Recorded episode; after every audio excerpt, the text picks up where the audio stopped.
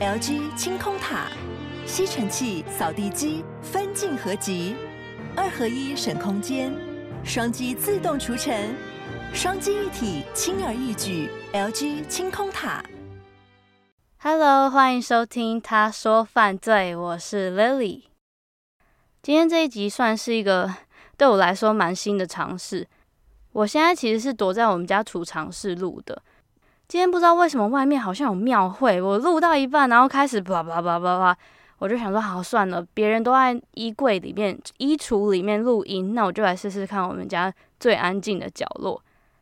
那今天这一集我会希望是以一个时事评论的角度去评论，它不像前面六集会有比较细的案子的细节，当然还是有，可是我想要以一个比较时间轴的懒人包呈现。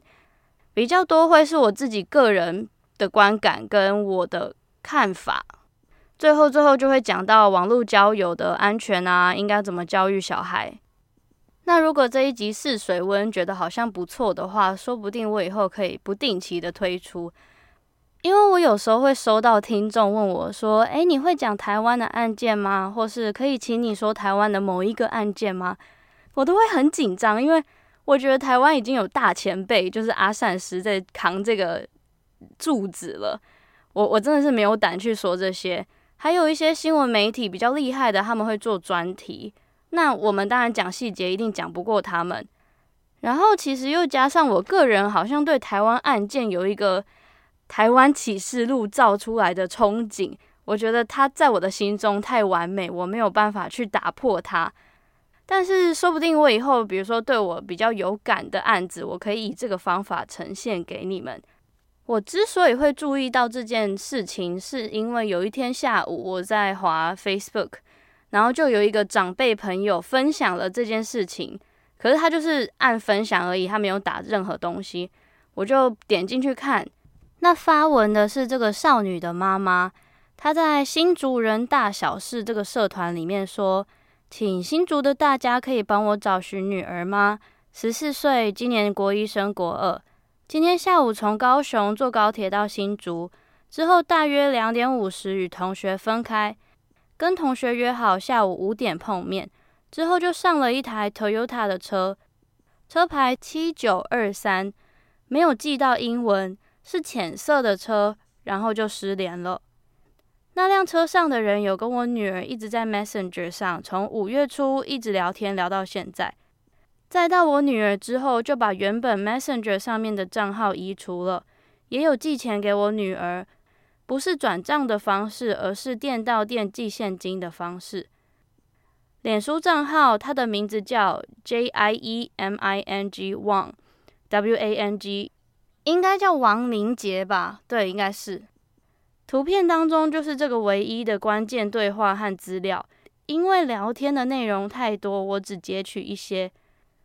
聊天的内容也都有写到，他们录取的都是未成年的孩子，八岁、十一岁等等都有。在聊天的记录，对方好像拿着别人的身份证拍照给我女儿，叫她去领包裹，在里面就是放现金给她坐高铁用的，也有寄一台所谓的公务机给我女儿。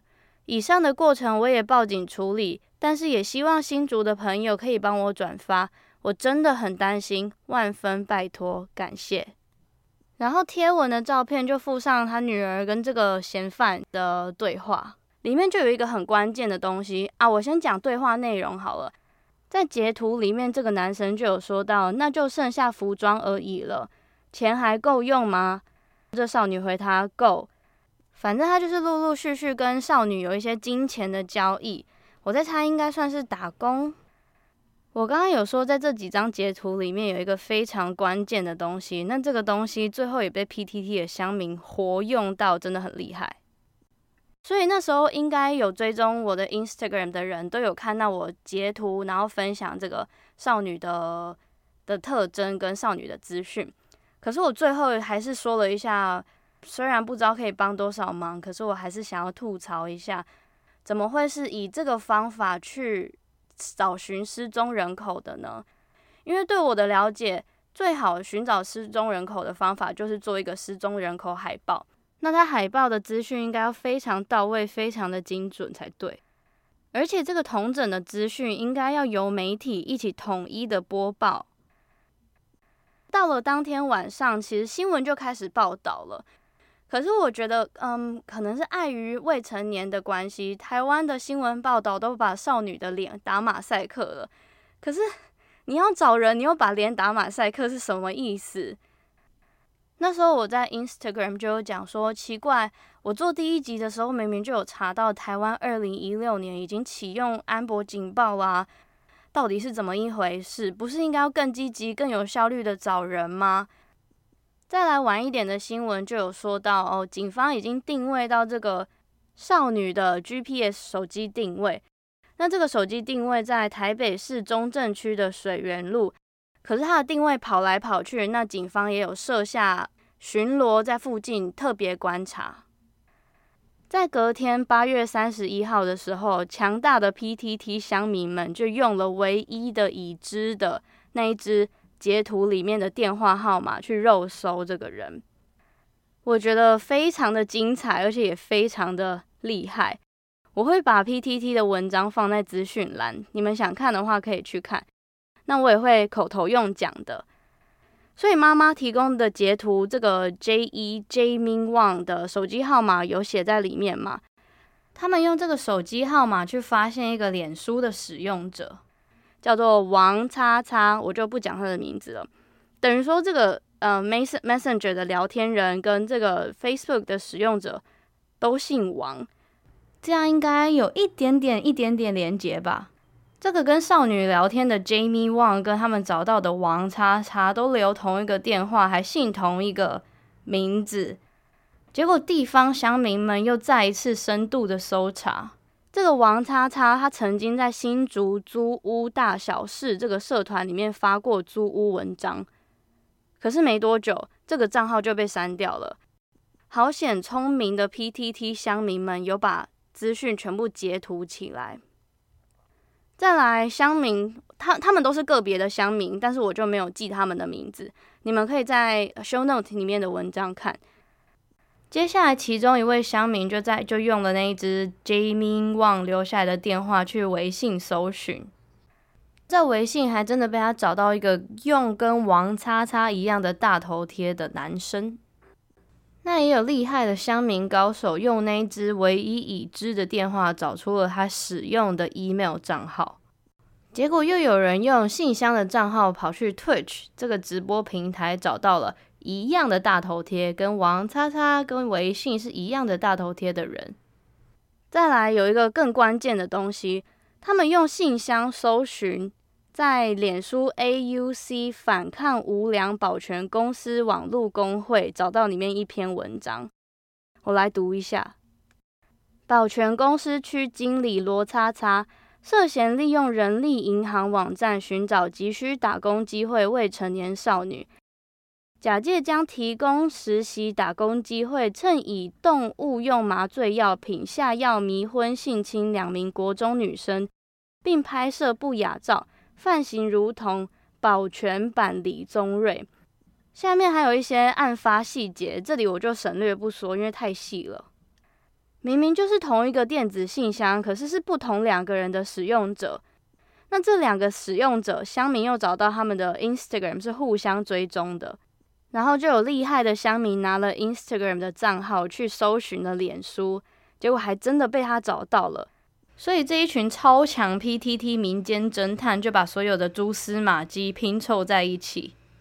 我在猜啊，警方应该有把这个这么关键的东西拿来纳入调查，所以他们就发现，哇，这个租屋处就是王叉叉在新竹人大小事这个社团里面发的租屋文章的这个地点的屋主是罗叉叉的太太。诶，我这样讲你们会不会觉得很复杂？那我来讲一下人物背景好了。从最刚开始的 Jamie Wang 就是跟少女聊天的假账号嘛，他们用这个假账号去发现了王叉叉，就是这个范闲，然后又带出了罗叉叉是用嗯电子信箱去发现的，所以现在总共有三个人，加上刚刚一个屋主是罗叉叉的太太。所以我们可以知道，那个最刚开始骗少女的用英文名字的那个人跟小王可能是同一个人，然后再用电子信箱调出来的那个小罗性侵的那个小罗，他也是同一个人。可是怎么可能同一个人有两个姓呢？对不对？很奇怪，这样应该有够清楚了。中间在 PTT 八卦版里面就有人出来护航啊。他就发文说：“各位键盘柯南，大家好，我王叉叉朋友啦。虽然本人跟我说侦查不公开，叫我不要发文，但是我很担心我的朋友社会性死亡，或者真的去跳楼，我朋友家人也会受到莫须有的攻击，还是要必须要来发一篇。以下我来解释下一些问题，顺便希望各位键盘柯南不要笑想当李昌钰，当一当小心变成李天宇。”李天宇是谁？他说王叉叉有没有 PO 租屋讯息？有，他的确在新竹人大小事 PO 了租屋讯息，并且有 PO 在租屋网上面。但是他的这份租屋讯息被嫌犯拿去当其他租屋网页上面只改了电话。第二个，那为什么用电话可以查到 Facebook？我不知道大家眼睛够不够利啦，用电话查到 Facebook 头像。然后以下太细了，我就省略。他就是在在反驳这样子。最后他就说，至于为什么 FB 删除，我朋友说他昨天看到 Facebook 一堆人留脏话给他，他想说不知道在哪里被谁搞，先删除比较快。然后他半夜被警察抓去，快早上才离开警局。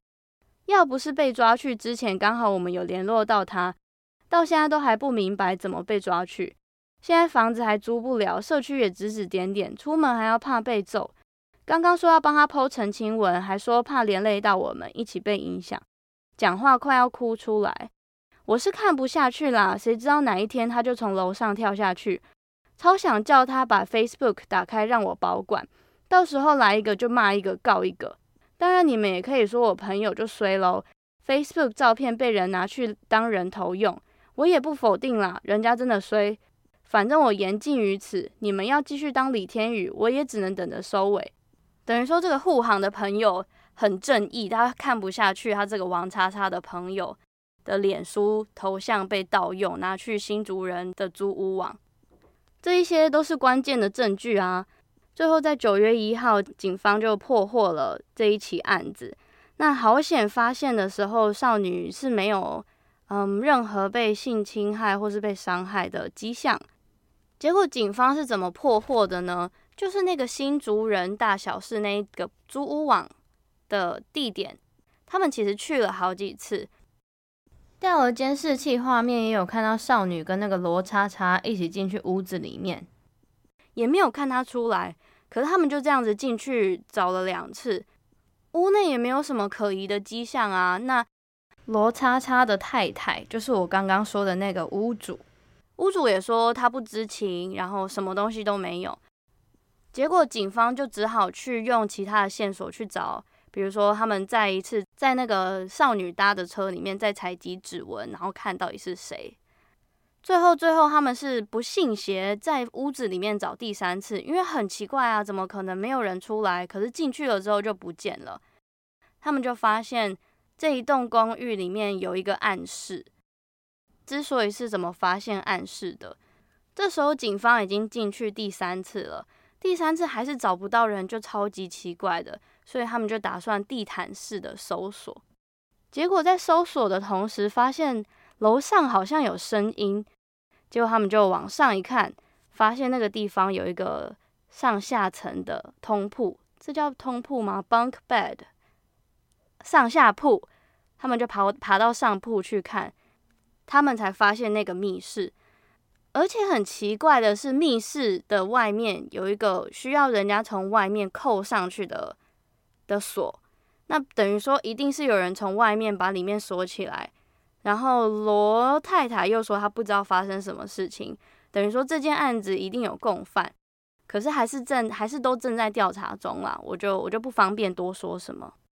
最后就是主嫌卢南，还有共犯王南跟罗南被以掠诱罪、妨碍自由罪遭到收押起诉。你们有没有想说，嗯，罗南就是罗叉叉，王南就是那个 Jimmy Wang 或是王叉叉，那怎么会有卢南呢？卢南是谁？其实卢南就是一个不路用的人。卢男他就是只是载少女，然后他有谎称说他不知情，就是他就是个共犯在人而已。等于说这一起案子应该算是警民合作，对不对？我觉得 PTT 的乡民真的是太厉害了。当然警察也有功啊，我觉得台湾警察办案的速度很快，可是。私心的认为，如果给失踪人口的家属能够有一点点的方向性，告诉他们在小孩失踪的时候，你第一可以做什么，然后台湾的不管是政府或是有一个单位、有一个协会，可以去协助失踪家属有头绪的去公告一些失踪人口的特征，我觉得会更有效率一点。像是安博警报啊，哦，讲到就来谈一下好了。安博警报从二零一六年启用到现在都没有发出一个警报。根据 ET Today 的新闻表示，台湾近三年来的掳人事件每年均不超过十件。安博警报启动的条件太高，接下来一些条件应该要松绑。我们就不去谈这件事情了。可是我自己是觉得蛮开心的，至少这个明明就那么好用的东西又被别人提起来，那真的希望是有人去改进，让下一次不要有发生这件事情。就算发生了，也要有一个知道有一个头绪去用它。那时候我就在跟我姐讨论啊，明明就有安博警报，为什么不用？就他回了我一个我觉得嗯好像说的蛮对的问题。加拿大跟美国为什么用安博警报？其实是因为他们的陆地很大，那美国又跟南美墨西哥连在一起，又跟加拿大连在一起，所以其实绑架的那个绑犯很容易把人质带到其他地方。那台湾就这么小，怎么样就是那一些地方，你要绕一圈，不过也才几个小时而已，所以其实应该很好找。可是我觉得安博警报应该是不是找人用的，是怎么样让找人更有效率来用的。Anyways，就来讲一个我觉得我看了很傻眼的一件事情。我平常其实是很少看 PTT，诶，也很少嘛，一天大概看看一次。那偶尔会在那个嗯热门文章看一下有没有一些我兴趣的话题。就有一个人发文，虽然他最后被挞伐了，可是他发文说，所以高雄失踪少女是处女吗？诶，我是他他最后还是被被很多人赞了啦。可是我当下超气，我气到爆，想说关你屁事哦！都已经什么时代了，还在处女不处女？啊，这就是题外话啦，我自己我自己在我自己想讲的。接下来就来讲一些有实质性的宣导好了，比如说怎么安全的使用网络啊。其实这个嫌犯他用的一个手法，在美国叫做 child grooming，儿童性诱惑。嫌犯先以友善的态度诱惑儿童，让他放下戒心，博取信任。他们会先假设自己是，比如说爸爸妈妈的好朋友，或是一个你觉得很无害的人，像是老师啊、警察啊、医生。接下来就是送礼，像这个案件，他就是送钱跟利益嘛，还有工作。再来就是聊一聊，再约出来见面。有些人会强制发生性行为，拍裸照。在他的手上拿出一些筹码，跟你还有下一次的互动。通常他们的说法都是说：“哦，给你合理的性教育啊，或是我教你一些你不知道的东西，让你对性有兴趣。”或是没有约出来的，就是继续在网络上保持这种关系的，他们就会透过聊天引导儿童传稍微裸露一点的照片，或是全裸的照片。一样就是拿着这个照片当筹码来进行下一步，或是拿照片威胁小孩，让孩童觉得羞耻，不知道该怎么处理。那有了把柄之后，他就只好再继续服从了。至于怎么教育小孩呢？虽然我不是小孩的妈，但是在这一块我有稍微的一点点了解。我自己是觉得，父母如果要跟小孩聊这件事情的时候，首先，他要抛下权威性，找一个很慎重的状况，像是跟小孩提出说：“爸爸或是妈妈想要找你聊聊天，可以给我五分钟吗？”让小孩知道哦，你是很友善的，而且这件事情是非常重要的。先让小孩没有接下来这段时间我会被教育的这个心态。然后等他愿意接受了，你们要有这个谈话的时候，告知他网络交友的危险性。我自己认为，这个时代的小孩好像不太容易知道网络的危险。有一招我在美国学到的，它叫做 guiding voice。简单来说，就是假设状况句。你可以不断的、不断的在小孩子还小的时候，就用状况句跟他假设这件事情发生了怎么办。其实它不只可以用在这个状况哦，比如说你教育小孩离别或是死亡这件事情，你可以也也可以用 guiding voice。比如说，你可以跟小孩说，如果今天在网络上有一个不认识你的人找你聊天，你应该怎么办？然后陪他一步一步的去找出你们觉得最合适的答案。找到答案了之后，再延伸到深层一点，接下来的话题，像是。如果今天这个网友说要跟你见面，你虽然觉得不行，可是你真的很想去，那你要怎么办？身为长辈，其实不一定要家长，比如说年纪差很多的兄弟姐妹也可以，或是你是爸爸妈妈、阿姨叔叔也可以，你陪着这个信任你的小朋友一起找出答案。那在这个你假设的状况句之下，如果你都是用很温和的口气。如果这一件事情真的发生的话，他一定第一时间找你求救，因为他知道在发生这种状况的时候，你是不会生气，而且他是不会被骂的。这个 guiding voice 真的很有用。还有要另外教你们一招，叫做受害者心态。与其你说你不准给我交网友，你不准给我做什么事情，你不准给我用手机。就是用你不要、你不准这种建立权威式的话语，你与其可以说，你如果交网友发生什么事不见的话，妈妈、爸爸会很伤心，阿公阿嬷这么老了也会很难过。这种被害者心态，跟你们说，无论是对子女教育或是对两性关系都可以用，可是也不能乱用啦，要用得到位。因为用不好就会变成放养的孩子，或是最后一个就是用案件来分享，让小孩子知道危险性。当然是比较没有那么有杀伤力的案件啦，比如说这一起案件，我觉得就是一个很好的教科书。因为我怕太可怕的案件，小朋友会有阴影。以上就无私藏的分享给大家，Guiding Voice 跟受害者心态。如果你们有用，然后觉得好用的话，再跟我分享。诶，我来回应一下那时候在 Instagram 有提问的朋友们好了。他回他问说，小孩在现实生活中无法得到成就感，可能犯人给他认可感，要怎么帮助小孩？其实我觉得这个跟我刚刚前面有提到的，就是你要怎么跟小孩互动，还有跟小孩谈论这个陌生人的危险性很重要。因为有可能像你讲的认可感，是真的会让小朋友有继续跟他互动的理由。再来是犯人到底用怎样的说辞让小孩如此信任一个从未谋面的男人呢？就是赚钱啊，打工啊，钱好赚啊，或是他可以跟同辈的人一样拿比较好的手机、比较多的钱，就是这种感觉嘛。下一题。犯人是怎么选中这个小孩？不害怕被检举吗？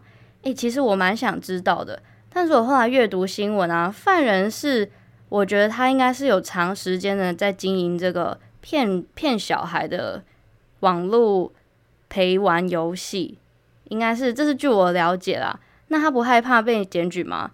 他，我在猜他应该不害怕吧。前面都有前科了，那他现在还做这种事情，真的是。接下来是为何和网友约出去失踪不是新闻，还是有那么多小孩会上当呢？应该是说新闻报很多，还是会有小孩上当。就我刚刚有讲到的是，嗯，child grooming 嘛，因为我先让小孩戒除防呃解除防备心，然后让他觉得我觉得好像可以相信这个人，因为我相信小孩一定。都知道坏人是不能跟他出去的嘛，那看起来好像不是坏人的人，可能就可以跟他互动一下。再来是 true crime 出快的这是 Yolanda 还是 Olive 啊？他说那些在网络上呃讲耳烂话的男人能不能被关起来？当然可以啊，可以关，一定要关，关爆他。接下来是解解边缘的米娜，他说女孩选择相信这个网友的原因是什么呢？就是可以赚很快的赚钱，那可以跟同才之间可能有炫耀的主题。那最后就做总结啦。二二十分钟了，我没有想到，呃，闲聊而已可以聊这么聊这么久。反正这件事情也是圆满落幕。我觉得不要消费受害者，也不要消费嫌犯。应该要检讨的是，要怎么样不让这件事情再一次的发生。那就算发生的话，应该要让受害者家属有什么头绪可以去做。我觉得这是台湾目前应该需要做到的。我自己是觉得应该要建立一套系统，让受害者家属知道在小孩失踪的第一时间应该要怎么办。那政府或是地方单位应该要协助他们，比如说制式化的寻人海报啊，而且在媒体新闻上都可以公开小朋友的长相跟比较关键的东西。我觉得马赛克也是一个让我觉得。不知道该怎么办的，毕竟这也是法条嘛，人家要保护小孩的规定，但是你要保护小孩，你又要寻找小孩，这很矛盾。好啦，要讲的也差不多都讲完了，不知道这一集会是 bonus episode 的唯一一集，还是之后会有继续下去。那我们下周一见，我是 Lily，I will see you next Monday，拜拜。